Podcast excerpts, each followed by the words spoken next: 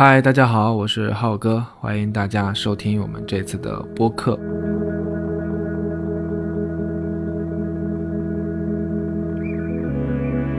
前几天的时候，我收到了我朋友发来的一张照片，那张照片呢，拍了他的家乡那边现在的路边风景。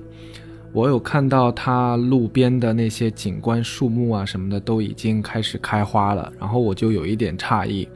呃，一方面呢，觉得是春天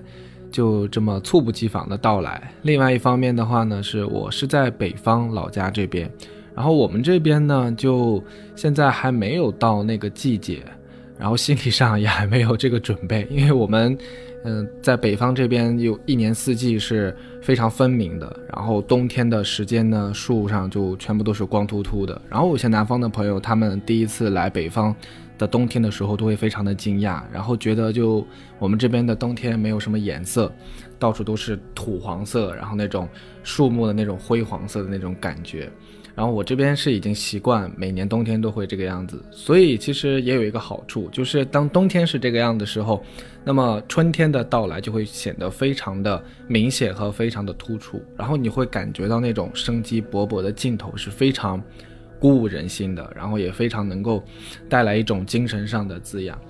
那我这边现在还是就是树木还是比较光的，然后那个枝头上也没有什么绿色，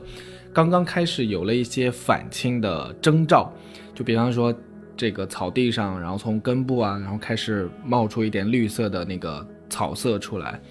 然后树木的话呢，你也能够观察得到，就它那个呃花骨朵的。前身吧，算是，然后一天一天的不断慢慢在变大，然后变得更更软一些，然后稍微的带了一点点颜色，但是总体来讲还是跟冬天没有特别大的一个差别。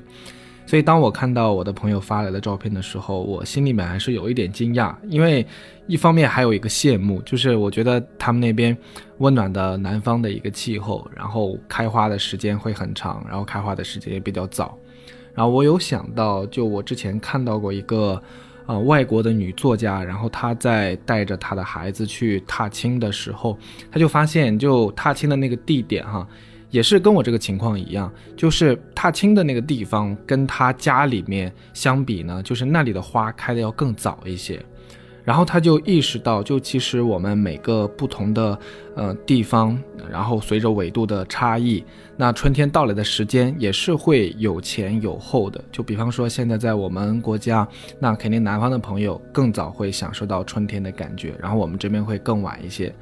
然后那位女作家呢，她就对这件事情非常的好奇，她就去查了一下，就是计算了一下，就是太阳啊、地球啊运行这个轨道的一个速度啊、参数啊、数据等等之类的。然后她就发现一个很有趣的一个现象，就是如果我们测算好相关的这个数值数据的话，那你开车每天北上一点点，它测算的数据是十五英里，就是。呃，如果你每天往北开十五英里，那么你每天都可以欣赏到正在开放的花，然后一直开到它能开到的最北端，然后这个花就是循序渐进的从南到北一直在开放，然后他也能够不断的欣赏到这种他喜欢的这个呃花在它盛开的季节，所以这就他就提出了一个很有诗意的一个想法啊，他就说春天是以每日十五英里的速度到来的。所以，如果我们有这个心情去做这样一个实验的话，比方说，当在桃花盛开的季节，然后我们在啊比较南边的地方，然后在它最开始盛开的时候，就开始从南往北，每天开，呃十五英里，差不多是二三十公里的左右的样子，然后每天往北开这么一段路，每天往北开这么一段路，那可能直到就是你能够欣赏到从桃花一开始盛开，然后到最后一批桃花。这个结束的时候，就中间这么长的花期，你是可以完全都能够欣赏得到的，所以这是一个非常有意思的一个情况。然后我也能够感受到，就其实大自然本身它的。神奇或者它的魅力，是我们单独的一个个体，有的时候是无法想象的。假设我们没有现在的网络呀，或者是手机拍照这么普及呀，那我们可能说，哎，现在我们这个季节是这个样子，然后南方的季节是另外一个样子，那可能只停留在我们的想象当中，或者是言谈传说当中。就像这样的一种，哎，非常奇妙的一种体验，可能就没有办法那么的，嗯，鲜活，那么的淋漓尽致的来到我们的生活当中。所以我会有这样的一种感受，是因为，呃，在我们这边春天也已经到来了，然后在我们老家这边，就春天的到来其实意味着是，呃，很多的工作就开始了，因为冬天的时候是农闲的时节。然后大家的农具啊都会放到家里面，然后这个土地里面生长的这个作物基本上也不太用去打理啊，它就在那里静静的蛰伏就好了。比方说冬小麦也不用太去管它，然后到春天的时候，它会啊，它开始进行生长期的时候，然后会有一批新的农活出现。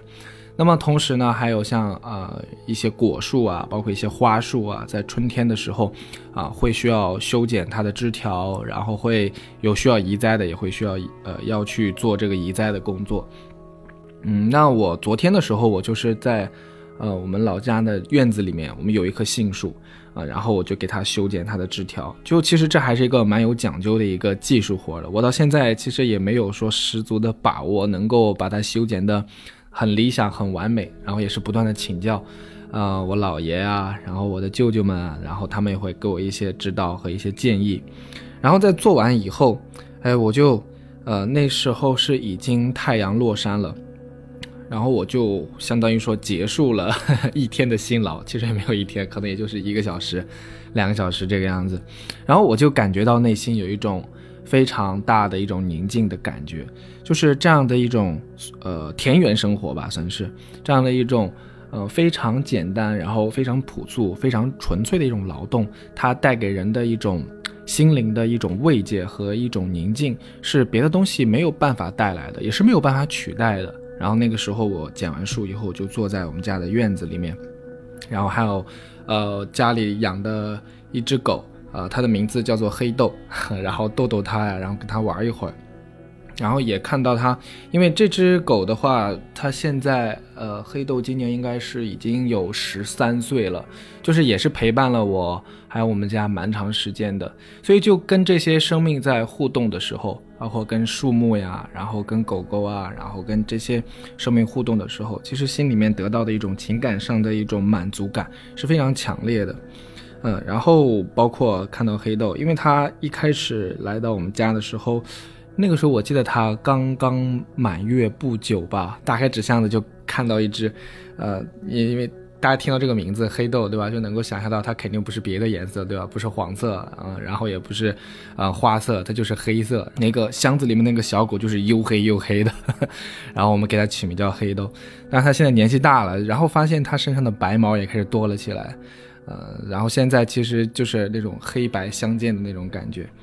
所以就是当时看到它的时候，其实内心就是有一种很柔软的一个地方，然后被他触动到的一个感觉。所以今天我也想跟大家聊一聊，就是。呃，有关于我们在跟生啊这些生命打交道的时候，然后比方说当我们在养宠物的时候，然后我们的一个心理的一种状态，或者说我们在这过程当中，啊会遇到的一些情况，有一些是非常有意思的一个情况，然后所以我今天也想跟大家分享一下，也是从我自己的个人体验先开始讲起吧。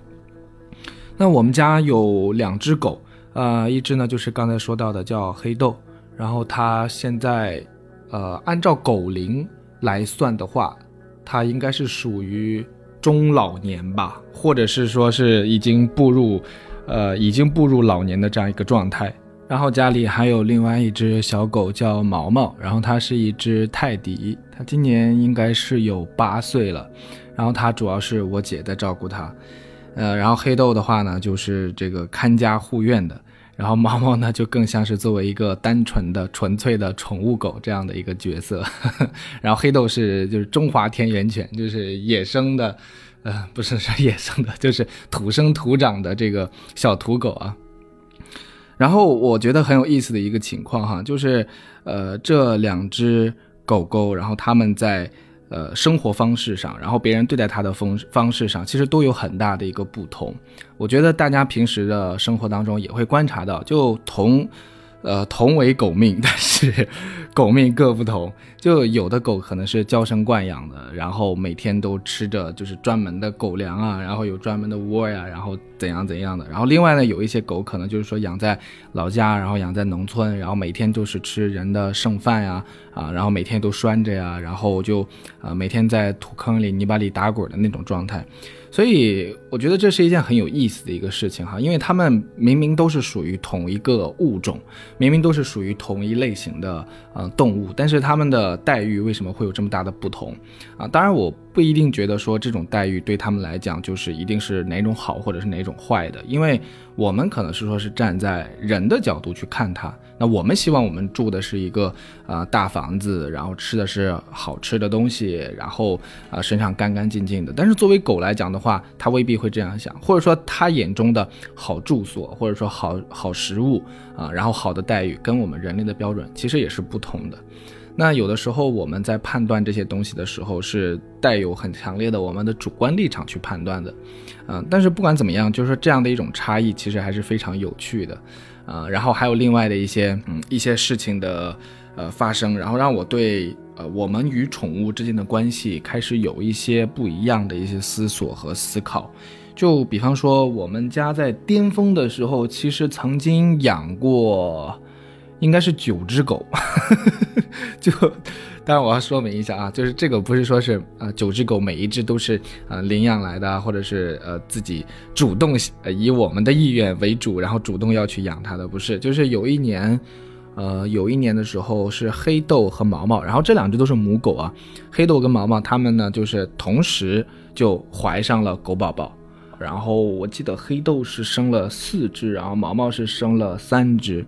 这样一共是有七只小狗仔，然后再加上这两只母狗，那总共是有九只狗。所以我们家最巅峰的时候是有九只狗在家里的。当然后来的话，就是陆陆续续的，要么就送给其他的朋友了，然后要么就，呃，就寄托在别的亲戚朋友家里养着，呃，然后他们每个。狗后来的命运都有所不同，所以这件事情其实也挺触动我的。包括有一只啊毛毛生的一只小狗，我其实很喜欢的。然后我给它取了个名字叫易拉罐，因为它当时特别喜欢追着易拉罐玩，就是你把它易拉罐丢出去，然后它就咯咯咯就跑，然后给你叼回来这样的。然后那只是因为毛毛是泰迪，然后那只我感觉长得很像是金毛的那种样子，就它体型也。也就是膨胀的很快，然后很快就超过了它的妈妈，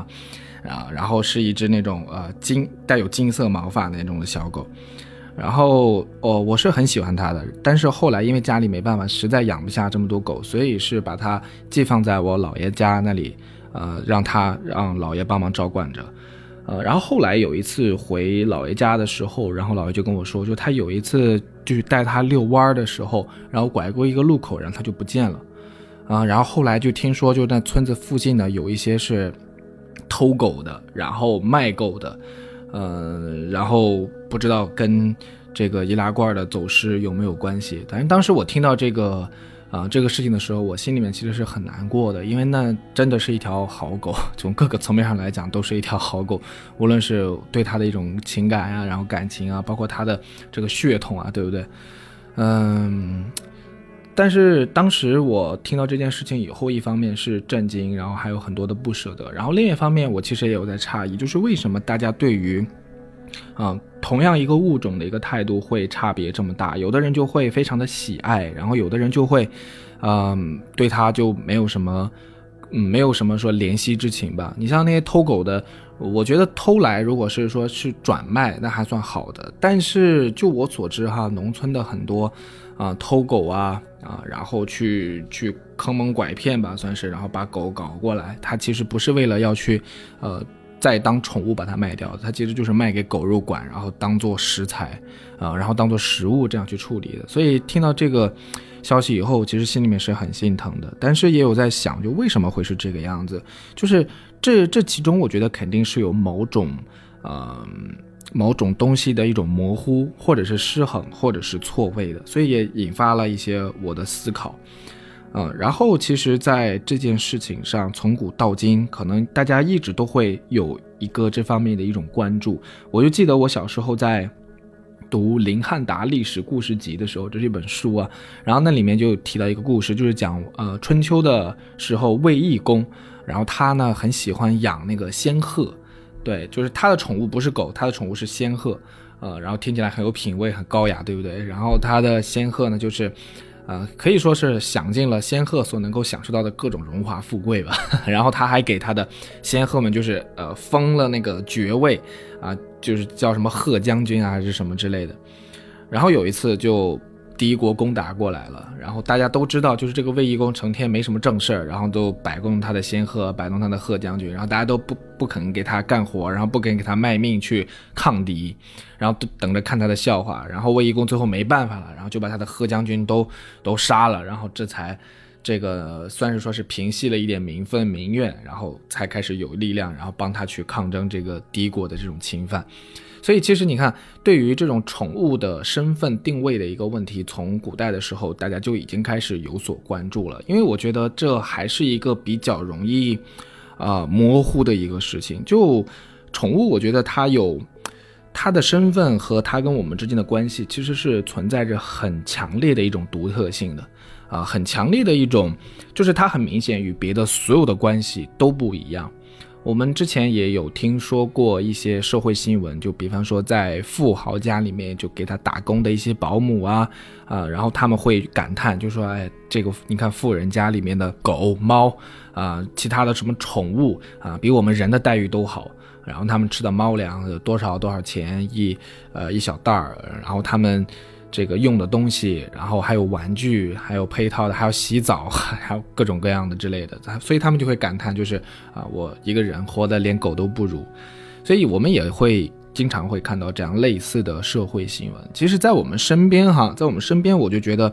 呃，每个人对待宠物的态度，哪怕是都是一家人，哪怕都是亲人，其实对待同一个宠物的态度也是有所不同的。就比方说我的姥爷吧，还有包括我的爷爷奶奶，就是他们对于毛毛所受到的待遇，他们会感觉到非常的不解。因为我不知道大家身边有没有养这种啊，像什么小泰迪啊，或者是波美啊，或者这种小型的宠物犬的人啊，或者是朋友。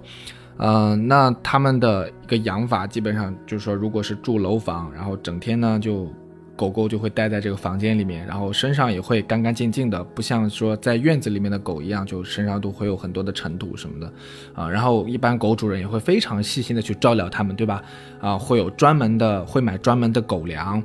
啊，然后我我还有注意到过，就是小型犬、中型犬、大型犬的狗粮还是有不同的，而且这个档次差别很大，有的可能是几十块或者是一两百块，然后能够买几十斤的一大袋回来，然后有的可能是几百块，然后只能买个一小袋，呃，几百克这个样子，呃，然后吃的，然后喝的啊，还有什么呃狗罐头啊、猫罐头啊。啊，甚至还有专门的宠物啤酒，我真的，我第一次看到这个消息的时候，我都有点惊呆了。就是有专门生产，可以给狗狗或者是其他的，呃，喜欢喝 酒，还好有没有猪我不知道啊，有，但是现在是有宠物猪的，就是有没有专门给，就是其他的这个这个动物生产的这个款式的啤酒，我不是很清楚啊。但反正是有人做这个的，就是。各个方面嘛，就是能人类能吃的，就想办法也可以让你的宠物他们都吃的，啊，然后会定期带他们去洗澡。你像毛毛去洗一次澡的话，可能几十或者是一百，或者是就看它这个也好像是要有什么套餐什么收费的，就是，呃，如果是连洗澡然后带药浴，就是加了一点那种保养皮肤或者去除那个皮肤上的虫子的那种药哈。啊，然后这个价格是不一样的，然后还有修剪什么指甲啊，清理泪腺，很多很多的服务，我感觉就跟人去人去美容院差不多，就是你可以选择不同的套餐，然后有不同的价位。然后像种种这些事情，就在呃我的老家的那些亲戚朋友眼中看来，就他们觉得是完全不可思议的一件事情。然后更别提就是我姐她还会晚上会搂着狗睡觉，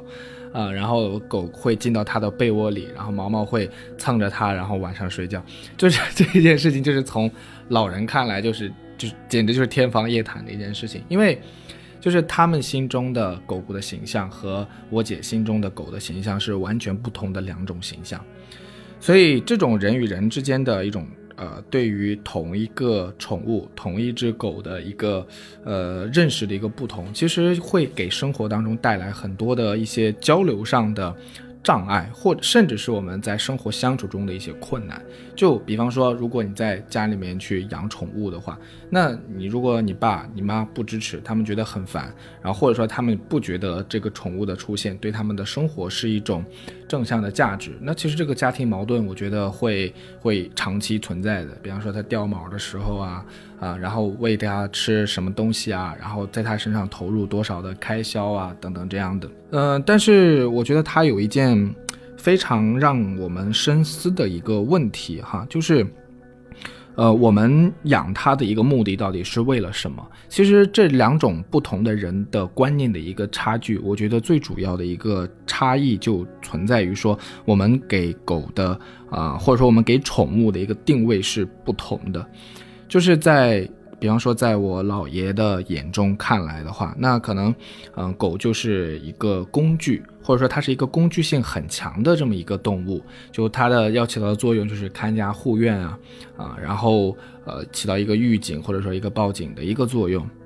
然后其他的话就，呃。它的这个附加的一个价值对他来说就不是很大，或者说也不是很突出，所以如果是这个样子的话，那比方说我们呃以这样的一种方式去养这个狗，那我们可能就会给它一点剩菜剩饭，嗯，比方说我姥爷还是很喜欢养狗，他其中有一个很重要的原因就是他觉得这样不会浪费食物，就是他吃完的东西，然后他就会呃给狗，然后让它去吃。嗯，然后我看到的狗狗也吃的是很开心的，也并没有说它就会挑剔狗粮，然后一直，呃，一直想要吃这个所谓的专门给它吃的狗粮，而不想去吃人的剩菜剩饭。就可能在他的一个概念和认知里面，他其实并没有这些的一个区别，就是他认为对他的口好吃就行。就是我我在去到南方的地方的时候，我还会发现啊，就是北方的狗呢习惯吃馒头，然后南方的狗呢习惯吃米饭。就我觉得这个点真的很神奇哈，就是你给我们北方的狗吃倒米饭吃，有的狗它就不一定会吃，它之前也从来没吃过，它的这个味觉没有这方面的一种经验。但是南方的狗呢，它就经常吃剩下的这个米饭拌着这个菜，所以你给它吃馒头，它反而会不习惯，所以这个就是很有意思的一件事情。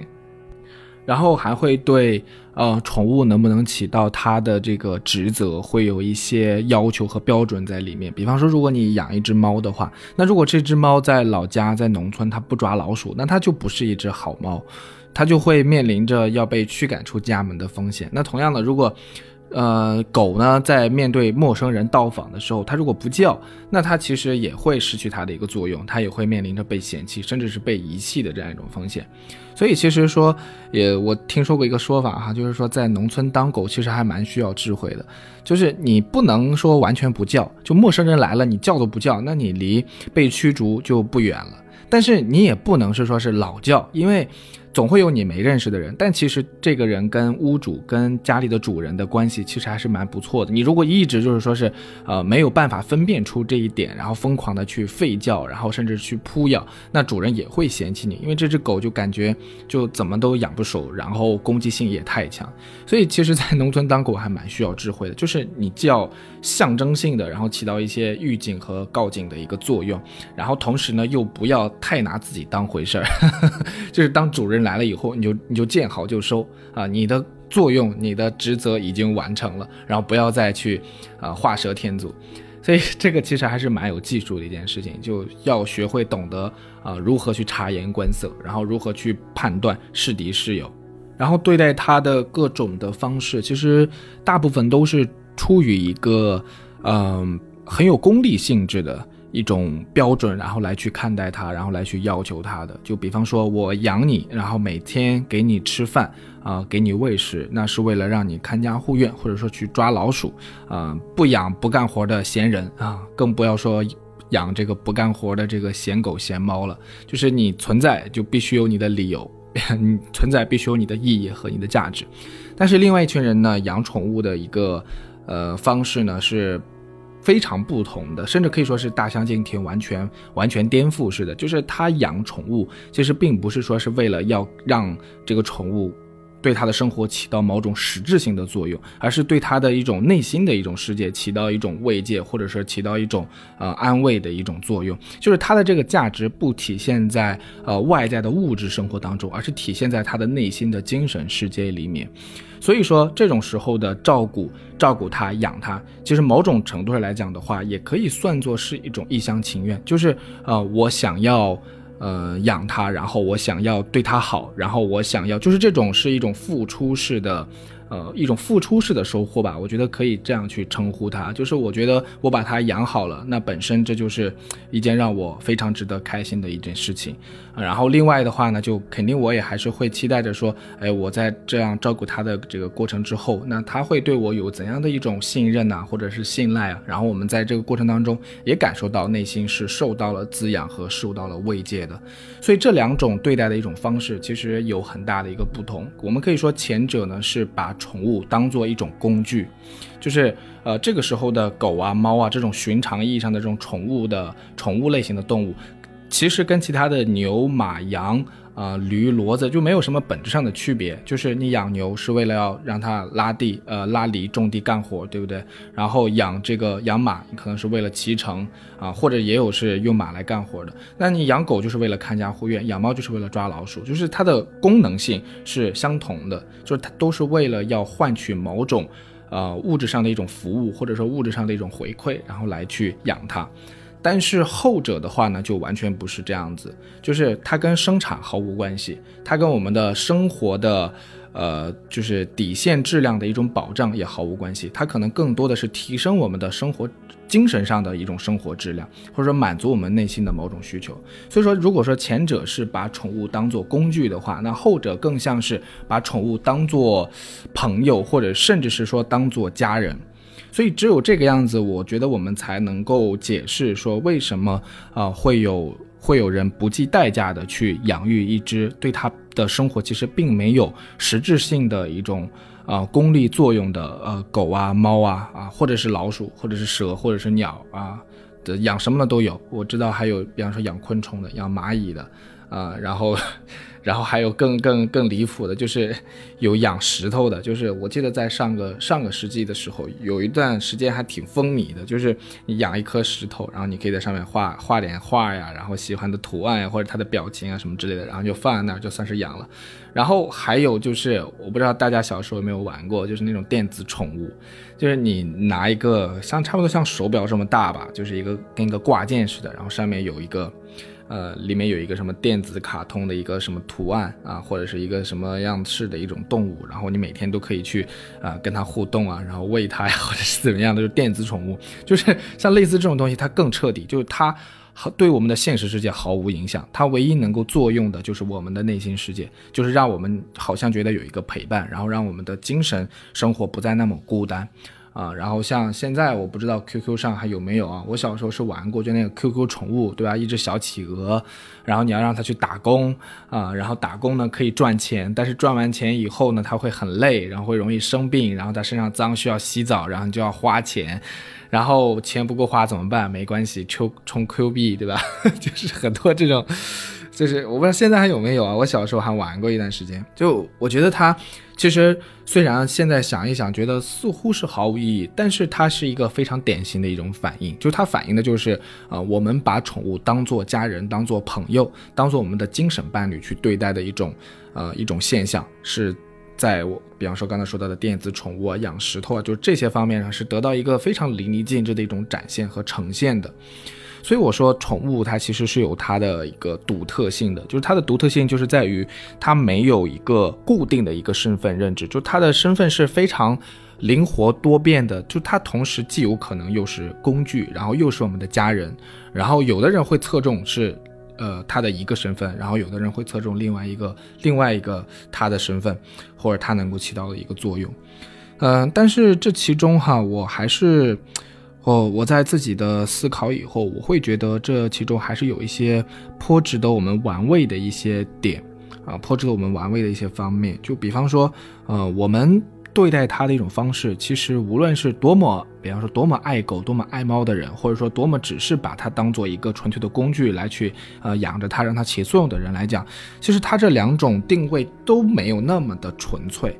就一方面呢，我相信人类的天性，我相信人类是会对生命本身有一种充分的一种亲近的，呃，一种一种向往的，就是这个生命它与你在每日产生互动。呃，无论这个互动的质量的高低，但是你总归是能够感受到它是一个活生生的东西。就你，比方说你养一条狗，你每天都只是把它拴在门前，你也不会去摸它，然后也不会去啊与它有什么亲密的接触交流之类的。但是，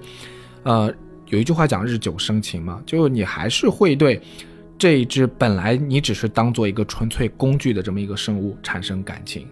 所以，当看到它不舒服的时候，当看到它，比方说身上有呃有什么皮肤病啊啊，或者是什么样的一个呃健康的一个状况的时候，其实我觉得作为一个有良心、有良知的人，他总会感觉到，呃，他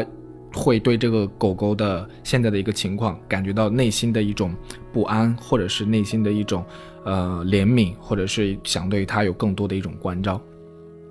所以这个部分就其实是。我们就可以说，我们之间的一种情感链接就已经建立起来了，所以不存在说是纯粹的工具。纯粹的工具，比方说我们喝水用的杯子，然后我们做饭用的锅啊，然后我们写字用的笔，这些都是纯粹的工具。我们很难跟他们产生感情，然后他们，因为他们是不是一个活生生的东西？但是即便是这个样子。当一个物品你特别喜爱的时候，或者是你使用它已经很久的时候，我们仍然会对它产生一种怜惜之情，甚至会对它，呃，给它赋予一些本不属于它的一些色彩。就是，嗯，比方说，从很很古远的时候，人类就有一种泛，呃，泛灵论嘛，泛神论嘛，就是万物皆有灵，就是一块石头它也是有它的灵魂的，也是有它的生命的。那我们甚至会。呃，会想到说，哎，这个杯子或者说这口这口锅，然后这支笔是不是也有他自己的感觉呢？然后我们是不是也可以尝试与他对话呢？然后他是不是，比方说我这么粗暴的对待他，他会不会感觉到有什么不舒服呢？就是当我们爱一个东西，爱的是，呃，很真切的时候，那我们也会自然的会生出这样的一种想法，会与它产生一种情感链接。所以我认为，呃，哪怕是说是与这种无机物，我们都会有这种。感觉感受的话，那其实面对一个活生生的生命的时候，无论我们多么想拿它当工具，我们都不可能只是把它当做一个纯粹的工具，我们一定是会有心理的，呃，一种情感的东西会被激发出来的，然后会生气的，所以它并不是一个纯粹的工具，所以这就是你看，这就是它的一个身份的一种矛盾点哈，就是它可能你会把它当做。呃，某种工具满足你功利性需求的一个东西，但是其实你心里面又会有另一部分，它又不是那个样子。那么对于另外一部分人来说呢，就是他会把宠物当做他的情感啊需求的一种呃一种对象，就是他会试图与他建立亲密的情感链接，并以此为第一要务啊，而不是说要期待他提供某种实质性的什么功能之类的，不是。但是，即便是这个样子的话，我觉得这部分人他也会有意无意的会在期待宠物能够给自己某种实质性的一种反馈。其实我甚至都认为说，呃，给到自己的一种精神上的一种陪伴或一种安慰啊，甚至说一种听话的一种感觉，就是啊，他很听你的话，然后他很服从你的一种命令和指挥。那这这些其实不都也是它的一种工具性的功能和功用的一种展现和体现吗？就是比方说，如果呃你的宠物一直不听你的话，其实你也会感觉到很烦躁。久而久之，如果真的当那个情绪来到一个临界点上，我觉得还是会升起想要把它处理掉，或者想要把它馈赠给其他人的啊，或者是售卖出去的这么一种想法来的。所以它其实也是呃会需要满足到你的某种需求的，只是说这种需求它不一定发生在我们的物质世界当中，它是发生在你的精神生活当中的。所以这两种身份它都没有那么强烈的一种啊，就是泾渭分明的一种感觉。就这两种定位在宠物身上是同时存有的。所以我觉得有的时候还是蛮同情他们的，因为他们时刻要在夹缝中生存，就是他们在比方说一只狗吧。它要在它的狗性和 满足它主人的人性之间反复的做着选择和抉择。那其实我们哪怕是很爱狗的人士，我们有没有发现，其实我们对待狗狗的态度，其实永远没有办法像对待另外一个人类的态度是一样的。就是我们可能会，呃。我刚才有说到一个词嘛，就一厢情愿，就是我们一厢情愿的拿它当我们的家人和朋友，但是实际上我们从来没有对另外的家人和朋友做过类似的事情。就比方，就比方说，呃，有的人会带呃自己的宠物去绝育，对吧？会把它阉割掉。就是这种事情，你会对你的家人或者对朋友做出来吗？其实不会的，对不对？然后会限制它这个发情和交配的时间啊和次数。那等到这个时间出现的时候，然后它发情的时候，那如果你不想让它去生育的话，那你就会严格的去限制它的这个出行啊，然后甚至就那段时间就待在家里就好了啊，或者是直接就去医院，咔嚓啊，对吧？一刀这个永久解决。就是这些这些行为和这些方式，我不怀疑或者我不不去否认，它也是一种爱。但是，呃，这种爱跟我们与家人和跟朋友之间的爱其实是完全不同的。就是我们对待另外一个人的话，我们会把他的个体意志，会把他的主观的思维和主观的一种认知放在一个没有办法被磨灭的一种重要程度里面。但是对于宠物的话，哦，当然我们可以说我们听不懂他们说的话呀，我们不知道他们怎么想的呀，啊，他们没有亲口告诉我呀，啊，但是我想应该没有人或者没有狗没有猫会希望自己的生殖器被割掉吧，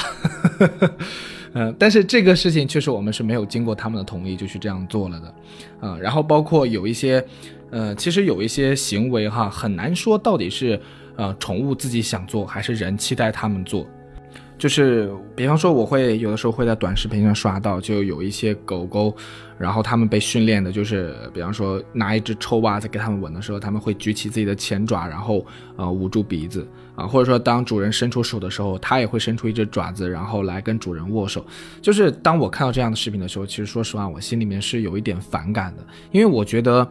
呃，那个时候宠物就是在为了迎合人类的需求，然后在做着一些在他看来毫无意义的事情。就在那个时候，我没有看到一个呃独立的，和没有看到一个本来的纯粹的一只动物，一条狗。我看到的就是说是迎合了迎合着人类需求的，呃，说的夸张一点的话，就是迎合了人类需求的一种奴隶，或者说一种奴化了的生物。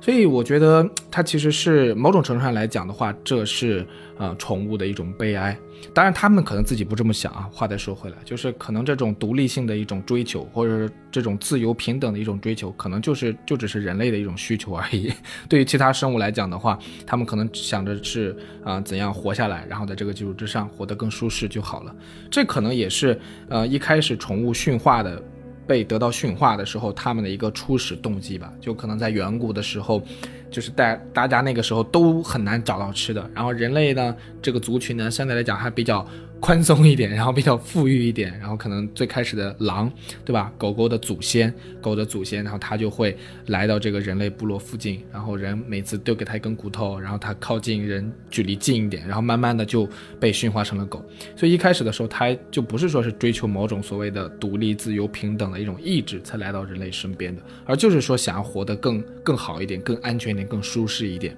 就是我自己有想过这样一段话哈。就是我觉得，对另外一个族群的灭绝，其实只是代表着征服者的一种无能。那更高级的一种征服是把对面的这个族群同化掉。那么最高级的征服就是把这个族群驯服，把它驯化。呃，所以其实这个我觉得就就是这种驯化本身，或者这种。呃，宠物之所以会存在本身，其实是意味着我们人类这个族群对为对于另外一种物种的一种强力的一种征服。呃，如果不是这个样子的话，那其实，在自然界当中，大家都是平等的，弱肉强食，弱肉强食，那也是各凭本事，对不对？那不存在一个从属关系或者是一种依附关系。那其实我就觉得，像宠物的一个存在的话，就是一种依附关系或者一种被征服关系的一种。呃，非常强力的一种体现，所以从这个角度来讲的话，其实他们还是蛮悲哀的。嗯，当然了，我觉得我这个纯属是 吃饱了撑的在想这些事儿，因为作为宠物来讲的话，他们可能从来不会想到这一方面，他们就会觉得，也会觉得可能很开心啊，然后能够跟主人一起玩耍之类的。我只是有的时候会想到，就假设，比方说有某一个更高等的文明啊，然后他们和我们之间的关系就像是我们和狗之间的关系一样，然后我们会不会想要被驯化成狗那个样子？所以想到这里的话，其实如果，呃，真的要要说啊，我们以怎样的一种方式去。爱以怎样的方式去关怀、去关照啊动物们？那我觉得应该最好的方式就是让他们做自己，而不是让他们做我们的依附物啊，然后让他们做我们的附属者啊，甚至说成为我们的奴隶。嗯，但是这个事情呢，说实话，我觉得有一点太太怎么说呢？太太空谈了那种感觉，就这在我们的现实生活当中是不可能的。就如果我们不是说。啊，有宠物。假设我们就没有宠物了，那我们实际上现在还仍然需要用到大量的这个畜力，然后来去做各种必要的一种劳动，还需要用到大量的牲口和动物，然后来为我们提供，呃，肉食，然后提供他们的这个劳力，嗯，然后去做。人类所需要的那些工作，甚至奉献他们自己的全部、他们的生命，然后他们的血肉，然后来满足我们的口食之欲。所以，呃，这个这个问题其实还是还是蛮矛盾的一个问题。但是我就是觉得，我们或许可以从呃人、主人与宠物这样看上去蛮和谐，然后好像是一片欣欣向荣的关系当中，能够感受到。生物本身的，或者说生物之间某种更为纯粹和更为实质性的一种关系，然后对于这种关系的一种思考和一种领悟，其实还挺挺让人怎么说呢？也不能说是触目惊心，然后也可以说是，嗯。啊，就是说说一个令人深思吧，令人深省吧。因为因为我最后其实也不想有一个什么结论出来说，啊，养宠物是不好的，或者说是好的，就这个结论我通通都没有。就是我的立场就是说我首先是很喜爱动物，然后另外一方面的话，我也能够，嗯，试着去，或者我想要试着去，呃，换位以换位思考的方式，然后来去感受，嗯，他他们到底应该需要什么。啊，然后他们应嗯，真正爱他们的方式到底是应该是一种什么样的方式？是现在的方式吗？还是说是呃尊重他们本来面目的那种方式？因为你比方说，呃，你说这个要求狗它不能随地大小便，然后它不能够呃这个去呃去做他什么想做的一些事情，就比方说交配啊、发情啊或者什么之类，就这个真的是足够爱他的一种体现或者一种标志吗？就我对此表示。嗯，还是持怀疑的一种态度吧。呃，就对，对于狗的这个认知来讲的话，就是他其实觉得这些事情可能都没有什么啊，他就只是遵循他的天性而已。但是我们非要去把我们自己的一些要求和一些标准强加给他，那这或许对他来讲是不是一种悲哀呢？这我不知道。嗯，我只知道就是说我试图在以我的立场，在以一个人的立场，然后来去探讨这个问题。呃，然后我也不能够代表任何一只动物，对吧？我只能说，这个事情启发了我什么，带给了我什么那样的一种思考。所以，我我们能看到，就其实这个，呃，嗯，宠对于宠物的这种这种态度，其实它背后反映着还是蛮多的东西的，包括对于生命的一种认识，然后对于，嗯，自然界的一种认识，然后甚至说是对于我们自身的一种认识，就是我们，嗯，究竟可不可以为了自己的需求，然后去。呃，抹杀或者说去抹灭另外一种生物、另外一种动物，他们自己的一种需求，然后甚至是他们生存的权利。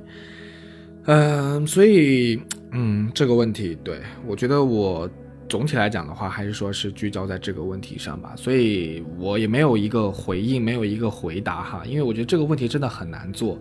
就是如果。那我们也要想，如果不这样子的话，啊，如果不去所谓的榨取或者说去使用动物的话，那我们又怎么办呢？我们，我们就真的能够独善其身吗？如果我们现在没有这些呃动物作为我们自己这个社会或者说我们的这个呃个人需求的一种支撑。那人类社会还有可能继续发展下去，继续进行下去吗？这个我不知道，或许是可能吧。我们要还是要拜托技术，但是在技术产生之前，说在呃更一两百年前，还需要大量用到这个这个动物牲口，然后来作为呃这个农耕的。主要劳动力的这种情况下，就这个问题就是问了也等于白问，对吧？那是不可能的一件事情。呃，即便我们知道所有的动物它都有它的所谓的权利吧，或者说它有生存下去的这样的一种权利，啊，我们也不可能说放弃人类生存的权利，然后让这么多人饿死，然后也要去尊重所谓的动物的权利。我觉得这个，呃，人即便想做也很难做得到，甚至说是不可能做得到。当然，这个就是另外一件。更加严肃的一个话题了哈，我们在这里不做太多的展开，啊，然后另外呢，其实说到宠物，我还想想到一个点，就是其实呃，作为主人对待宠物的这样一个关系来讲，其实父母，啊，对待孩子，就是这这两组关系，他们之间其实是有某种相似性的，这个也是一个大话题，我也不想说在这里做太多的展开，但是其实我们也能够。嗯，自己去感受到，或者自己去观察到，就是呃，主人要求宠物和父母要求孩子，当然他可能动机是不同的哈，啊，然后要求的内容肯定有不同，呃，然但是他在某种形式上，或者在某种我们的思想的观念上，它其实也是有一定的一个相同性的。包括说我们期待宠物给予我们的一个回报，然后我们也同时也在期待孩子也能够给予我们回报，就是这种情感的因素在不在呢？绝对是存在的，无论是对于宠物还是对于我们的小孩。但是这种功利性的因素，把它当做一种工具来去使用的这种因素在不在呢？我想我们也没有办法回避，这也绝对是存在的。所以这个就就是另外一个更大的一个话题了，它可能会。牵扯到一些教育的主题的一些呃一些内容进来，我们在此也不做过多的展开，啊，然后总的来讲，我觉得今天还是交代了蛮多事情，嗯，就是从我的一些生活的事情当中延伸出来的，我对于这个话题的一个思考吧。就有些事情在我们的生活当中是无处不在的，就比方说养宠物，无论你是自己养宠物，还是说看到别人养宠物，但是这件事情可能并不如我们想象中的那么纯纯粹，啊，我们只是自认为觉得它纯粹，自认为觉得它简单，但是这背后。呃，我觉得还是有蛮多的话题可以去过我们探讨的。那可能说，在这个话题结束之后，啊，我们也会了解一些，比方说素食主义者，或者说一些爱狗人士，他们的一些可能在其他人看来匪夷所思的一些提倡，对不对？那我们会觉得，哦，原来他们说的其实也都是有道理的，他们是站在另外一个角度去看待这样的一件事情。然后我们也不会觉得，呃，或者说我们也不应该觉得说另外一种做法是不应该的。就比方说有人就把这个。啊，这个狗或者这个猫，然后当做一种工具，那你觉得，哎，这很不应该，你去谴责它什么的？我想说，其实大可不必，我们只是对待它工具化的一种程度大小不同罢了。那如果我们真的需要探讨出一种，呃，对于所有生物都。普世的一种标准的话，那这是一个非常大的一种命题。那我觉得，如果我没有这个想法，那这种尝试也是非常好的。那这种普世的一种标准一旦得到建立的话，那我相信这对于所有的人类和所有的动物都是一件非常，啊非常重要的一件事情，也是非常重大的事情。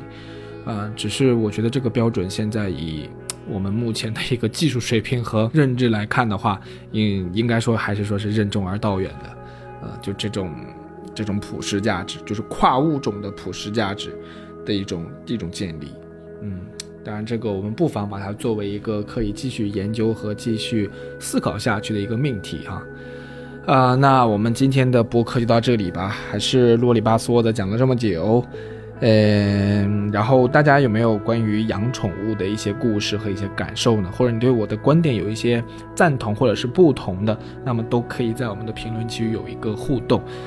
好那这就是今天的内容感谢大家的收听。